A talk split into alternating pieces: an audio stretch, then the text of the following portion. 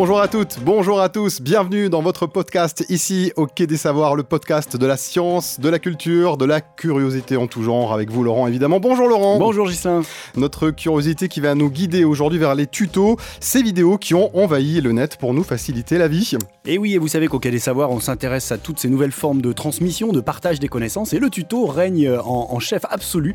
Et Marlène et ses invités vont nous parler d'une petite surprise, en tout cas une nouveauté, le Tuto Fest. On n'a pas besoin de tuto pour présenter C'est notre experte du net ici au podcast. On va la retrouver dans un instant pour une nouvelle découverte dans Vue sur le web. Et puis en fin de podcast, on va vous retrouver Laurent pour votre playlist avec notamment un bouquin qui va nous parler de neuromanager, d'avocats augmentés. Mais vers quelle planète êtes-vous encore allé Laurent Vous le saurez à la fin de l'émission. Merci de vous connecter ici au podcast du Quai des Savoirs. Nos aventures démarrent tout de suite avec Vue sur le web.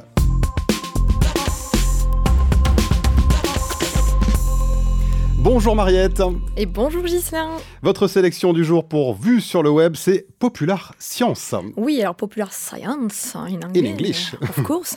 C'est un magazine donc américain trimestriel qui popularise les sciences donc depuis 147 ans maintenant, depuis 1872 quand même, et qui est traduit donc en plus de 30 langues, distribué dans 45 pays. Donc Et- en fait, vous nous parlez d'un magazine, c'est un changement de chronique, c'est pas vu sur le web, c'est vu sur la librairie, c'est quoi l'histoire aujourd'hui? Ah non, alors, je reste sur le web quand même, hein, parce que je ne vais pas vous parler particulièrement du magazine papier, hormis ces quelques données, mais plutôt donc d'une sélection, un petit avant-goût de leur stratégie donc, sur les réseaux sociaux, enfin comment ils investissent ces réseaux sociaux par rapport au contenu donc qu'ils créent. Alors ils ont un site hein, bien évidemment qui centralise donc tous leurs articles hein, sur des sujets assez variés, hein, le do-it-yourself, la santé, l'environnement, les technologies, etc. Ils ont également des podcasts aussi, une, boutique si vous voulez acheter des, des produits dérivés donc de PopSci. Euh, ils ont YouTube également, donc, ou entre euh, autres vidéos, vous pourrez apprendre comment mourir de manière écolo. Et oui, parce qu'on pollue, Gislain, quand, quand on meurt également. Tendance jusqu'au bout donc du coup. Voilà.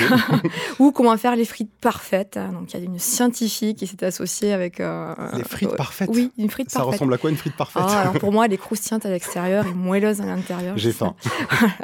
Donc une scientifique qui s'appelle Ariel Johnson qui travaille euh, particulièrement sur ces questions-là, euh, donc autour de l'alimentation.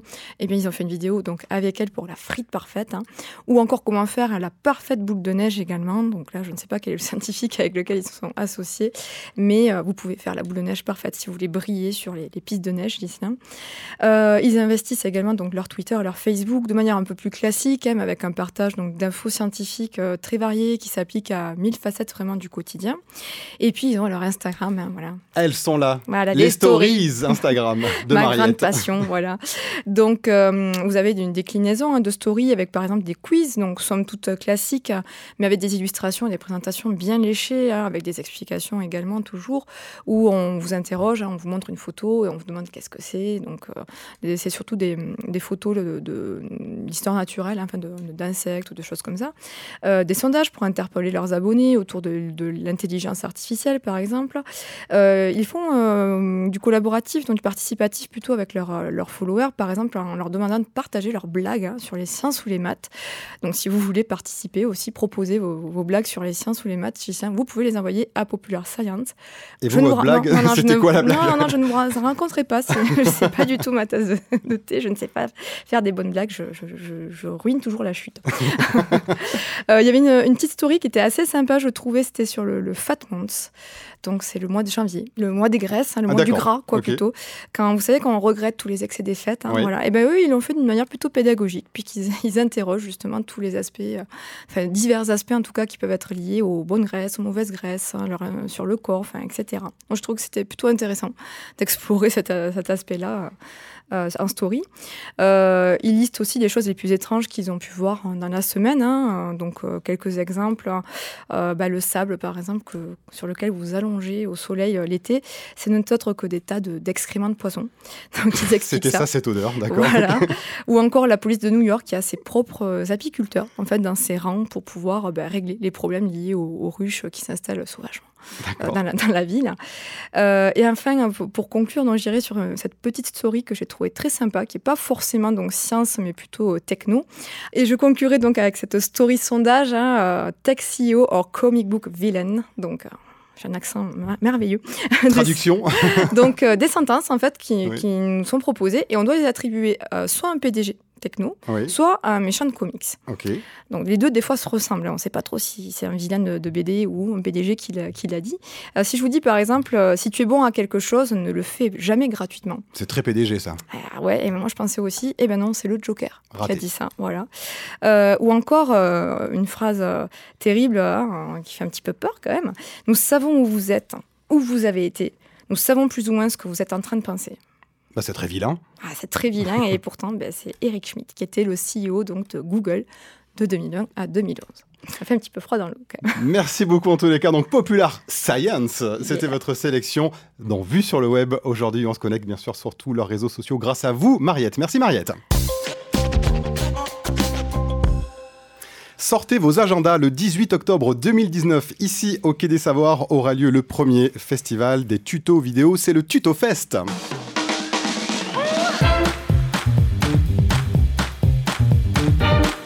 Ça, c'est la musique officielle du Tuto Fest que vous retrouvez sur notre site enquêtdesavoirs.fr. Marlène, vous êtes ici pour nous parler de cet événement et des tutos bien sûr en général. Bonjour Marlène. Bonjour Gislain. Le tuto, donc cette fameuse vidéo qui nous facilite la vie. Mais alors en préparant cette émission, euh, quand j'ai tapé le mot tuto sur Internet, j'ai trouvé guide d'apprentissage en informatique. C'est quoi cette histoire? Alors vous n'êtes pas complètement dans le faux Gislain, puisqu'au départ les tutos étaient plutôt destinés au domaine de l'informatique. Euh, Aujourd'hui le mot s'est généralisé à des activités comme la robotique, euh, le bricolage, le jardinage ou encore les loisirs créatifs pour ne pas tous les citer. Le Tuto Fest c'est donc un événement euh, qui est porté par le Quai des Savoirs et qui mettra à l'honneur ce format d'apprentissage. Et pour en parler aujourd'hui, j'ai invité Noredine Benazdia qui sera membre du jury du Tuto Fest. Bonjour Noredine. Bonjour. Et j'ai invité Marina Léonard, que vous, auditeurs du podcast, connaissez bien et qui n'est pas à sa place habituelle aujourd'hui, euh, puisque comme elle porte le projet du Tuto Fest, euh, j'ai décidé de l'inviter pour qu'elle réponde à mes questions. Bonjour Marina. Bonjour Marlène. Alors je vais commencer par euh. Euh, vous êtes journaliste euh, notamment chez Milan Jeunesse et Uzbek Erika. Vous m'avez dit être passionnée de science et de vulgarisation et vous avez participé à l'élaboration de tutos, euh, notamment dans le cadre de la chaîne YouTube Les Petites Mains, autour du bricolage notamment pour les enfants à partir de 4 ans. Et vous êtes également le papa de Norbert. Alors Norbert qui est une peluche marionnette. Euh, de la chaîne Norbert Explique-nous, euh, qui, euh, comme son nom l'indique, explique des concepts scientifiques, des phénomènes et propose parfois des tutos. Alors pour commencer, Noredine, pouvez-vous me dire ce qu'est un tuto? Alors, un tuto, il y a plusieurs types de tutos, on va dire, mais qu'un bon tuto, ce sera celui qui fonctionne comme un mode d'emploi, comme une recette, euh, qui va donc euh, essayer de décomposer les étapes pour réussir à fabriquer ou à réaliser quelque chose euh, bah, qui Et nous plaît. Un tuto peut parler de n'importe quelle thématique, peut aborder n'importe quelle thématique? Mais Je pense que oui. Il peut y avoir des tutos scientifiques, des tutos cuisine, des tutos bricolage, des tutos euh, biologie, comment extraire son ADN par exemple. Enfin, tous les tutos euh, peuvent exister. Et alors Marina, le, Tuto Fest, euh, est-ce que vous pouvez nous en parler euh, en deux mots? Est-ce que toutes les thématiques abordées dans les tutos sont concernées? Alors effectivement, le Tuto Fest, euh, l'idée c'est de mettre euh, en avant ce que, disait Noridine à l'instant. C'est vraiment cette idée de, transmettre un- une recette, un savoir-faire. Donc euh, tout, est, possible en, transmission des savoirs. Et l'idée du Tuto Fest, c'est vraiment de mettre à l'honneur ce nouveau mode de transmission des savoirs, plus que euh, une thématique en tant que telle. Donc effectivement, ça peut être sur tous les domaines.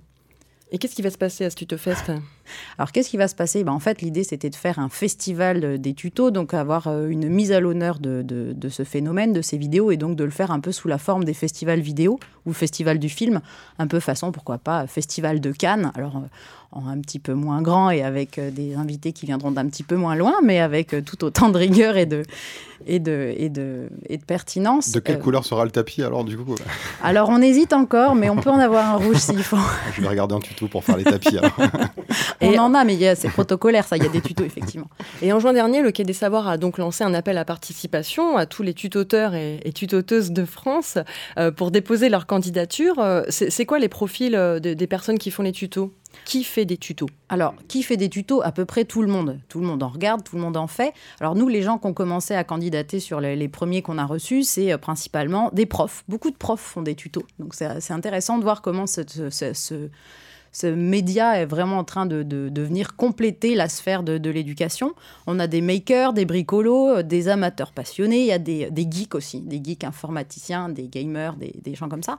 Après, les tutos, on n'a pas eu encore trop de propositions dans ce, dans domaine-là, mais c'est euh, des jardiniers, c'est euh, des maquilleuses, euh, des, des mécanos, ça peut être des cuisiniers, des gastronomes. On parlait de recettes, donc la cuisine, ça marche aussi.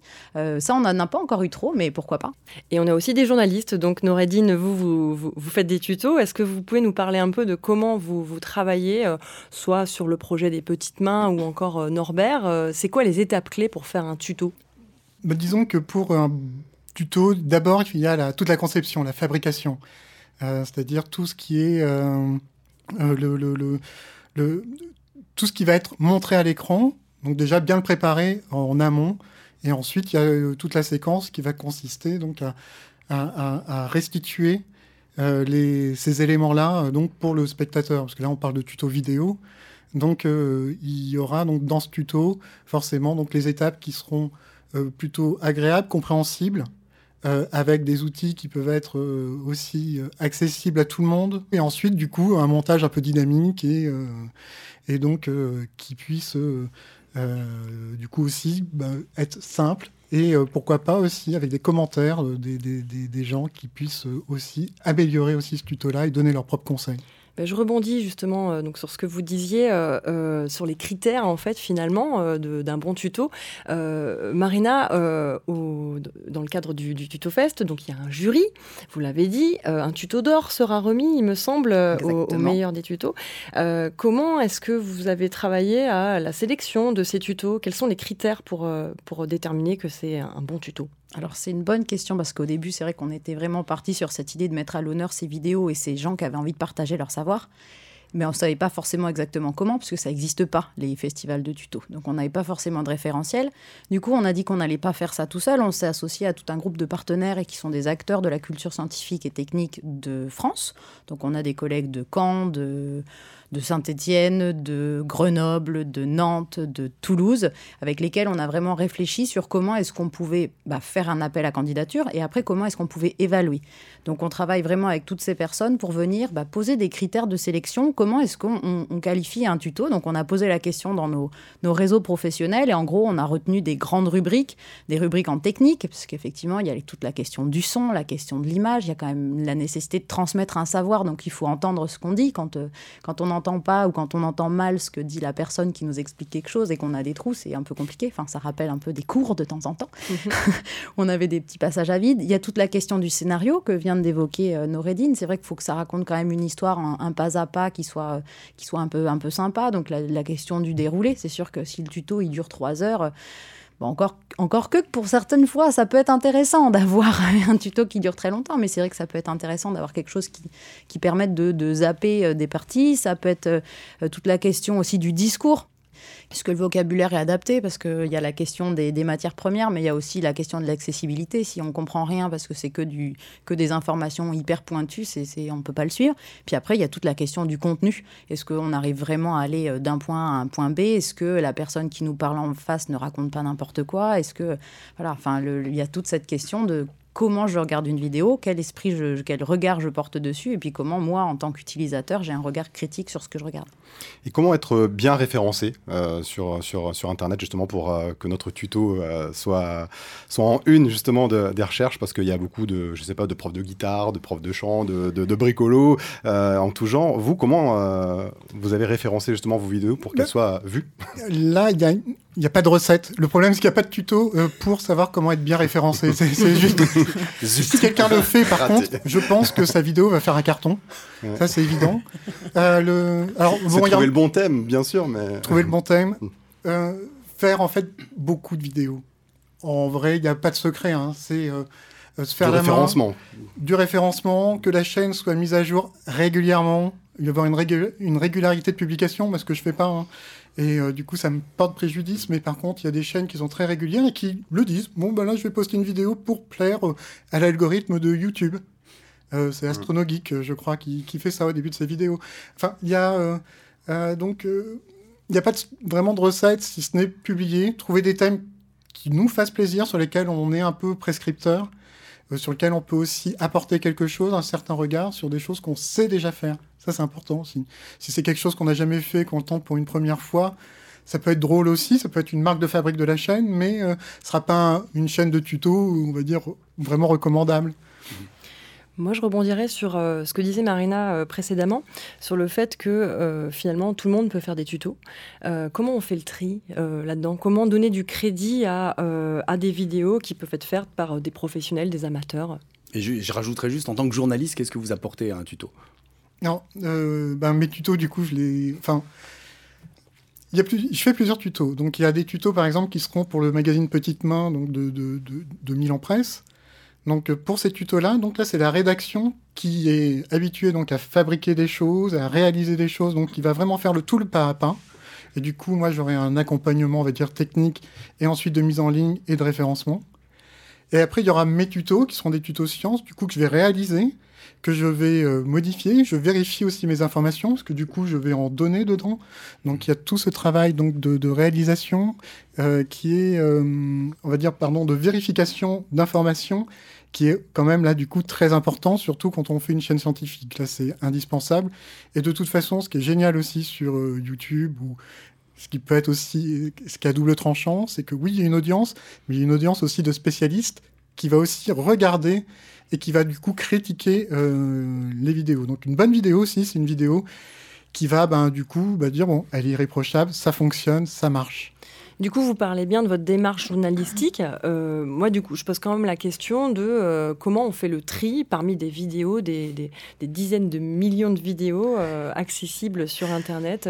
Marina? Bah, J'aurais envie de dire un peu comme avec tous les contenus auxquels on a accès. Il faut, il faut croiser les sources, il faut en regarder plusieurs. On a une, collègue l'autre jour, parce que le, le, tuto est devenu très à la mode dans le Quai des Savoirs, on en parle un peu partout.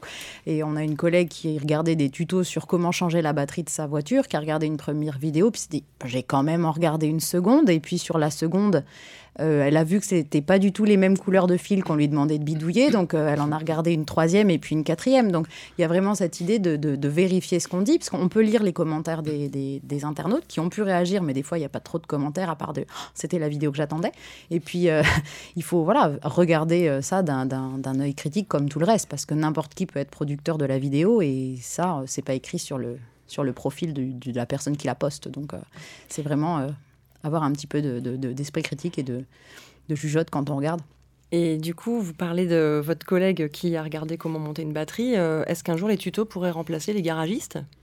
Alors ça, c'est une bonne question. Alors nous, on va poser la question dans le cadre d'une table ronde pendant le tuto fest sur est-ce que les tutos vont remplacer les profs? Et on verra.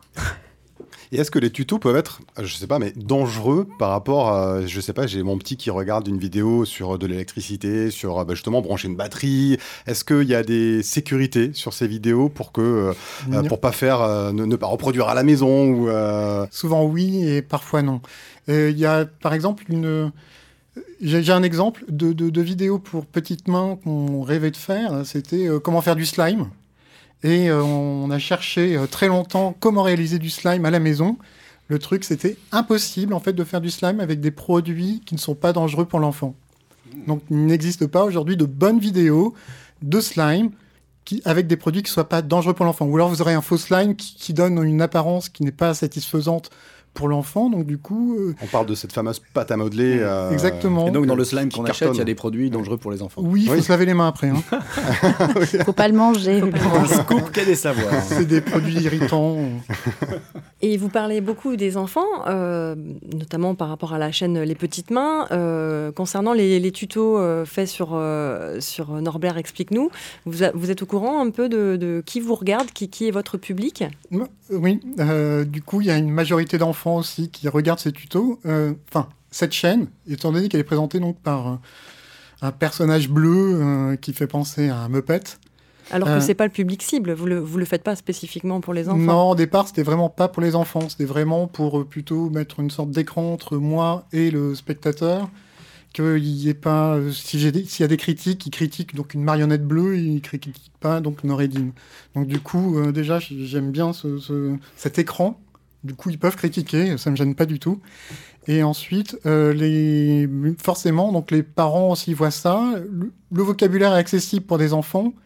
Par contre, euh, les parents trouvent leur compte, étant donné que je vais essayer d'aller assez loin dans l'explication et, euh, et, un petit peu au-delà. À la limite, les enfants prennent ce qu'ils peuvent. Ils comprennent en fait beaucoup de choses, on va dire 80% de, de, de la vidéo. Il y a les 20% qui vont s'adresser aux parents. Et est-ce qu'on peut parler à Norbert ici, en direct du Quai des Savoirs? Parce que j'ai la voix là devant moi en fait, de Norbert. Oui. quand, on, quand, vous allez regarder les vidéos. Norbert, explique-nous. Norbert est avec nous en fait. oui, bonjour Donc vous n'avez bah, pas trop forcé en fait votre voix, hein, mais je vous ai reconnu tout de suite hein, en écoutant votre voix. J'ai écouté Norbert. Hein. Euh, oui, bah en fait. J'ai gardé ma voix, je suis désolé. je peux pas le faire en prenant la voix de Norbert. En, en, en fait, en, au début, euh, Norbert avait une voix très nasillarde et assez désagréable en vrai. Mmh. Et euh, du coup, je recevais là beaucoup de commentaires de gens qui me disaient Ouais, c'est bien, mais c'est assez, assez pénible à la longue. Et en effet, je l'ai écouté, parce que je regardais pas trop, je re-regardais pas trop mes vidéos. Et en effet, c'est assez pénible. Donc, du coup, j'ai pris ma voix, que je prends un petit peu plus, haut, aigu, un petit peu plus aigu, genre Hey, salut, c'est moi, Norbert Je suis très content de vous retrouver aujourd'hui. Mais voilà, on est sur un truc où c'est toujours ma voix. Je suis désolé, j'ai cette voix-là. Donc si vous ne convient pas, il faut, faut, aller voir euh, quelqu'un d'autre. Mais, euh, mais bon, voilà. Donc Norbert existe euh, avec une voix, on va dire, qui est un petit peu différente de la mienne, mais pas trop. Et Marina a un critère à rajouter à la liste pour le jury, la voix? Oui, exactement. On approche de la fin de, ce plateau et euh, du coup j'ai une dernière question pour, euh, pour vous deux. Euh, pour vous, c'est quoi le, tuto parfait? Marina? Le tuto parfait, ça c'est une très très bonne question. Le tuto qui marche.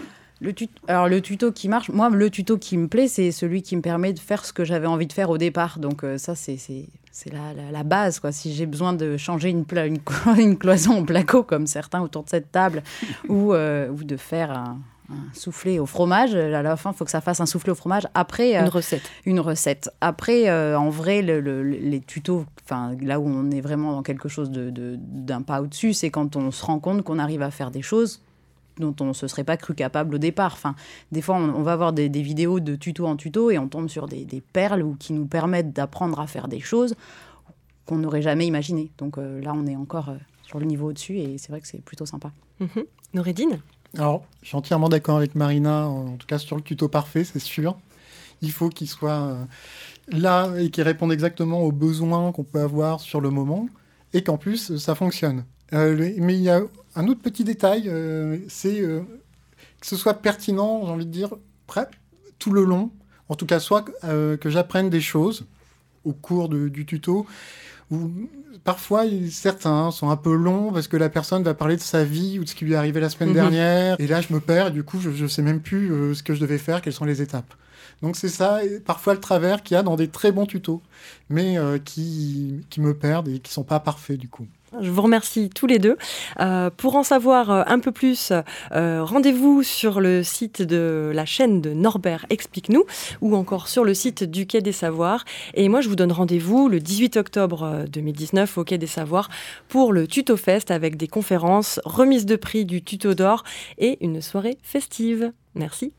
Merci Marlène, euh, merci à, tous les deux. J'aimerais quand même réécouter cette musique ambiance du Tuto Fest, la musique officielle de notre événement. Donc rendez-vous le 18 octobre 2019. Merci à tous, c'est la fin de ce podcast avec tout de suite la playlist de Laurent.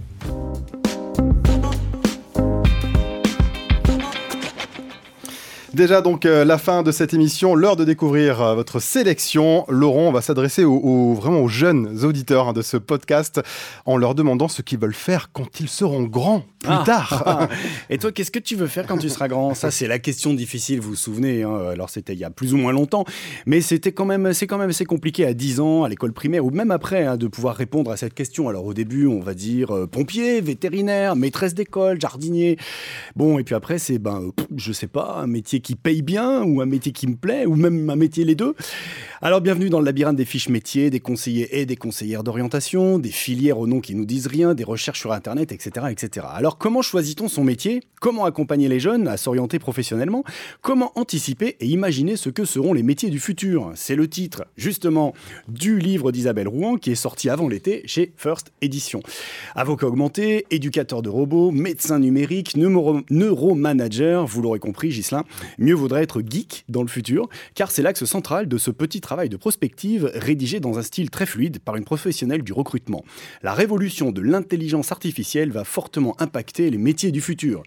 Que ce soit la numérisation ou la robotisation des entreprises, des services publics ou des produits, nul ne peut échapper ou ne pourra échapper aux data ni aux IA. Voici donc le paysage que nous brosse l'auteur sur la base de plusieurs études d'instituts économiques mondiaux.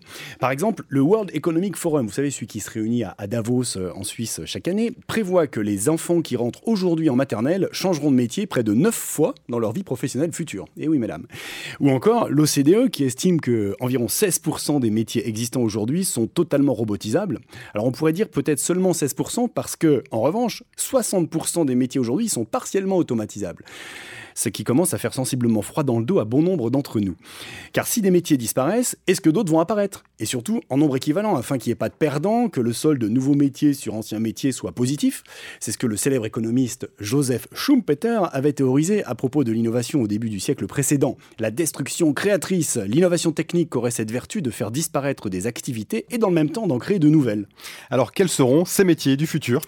Alors Isabelle Rouen classe les métiers du futur en trois catégories à partir des métiers actuels, et c'est là tout l'intérêt de ce livre.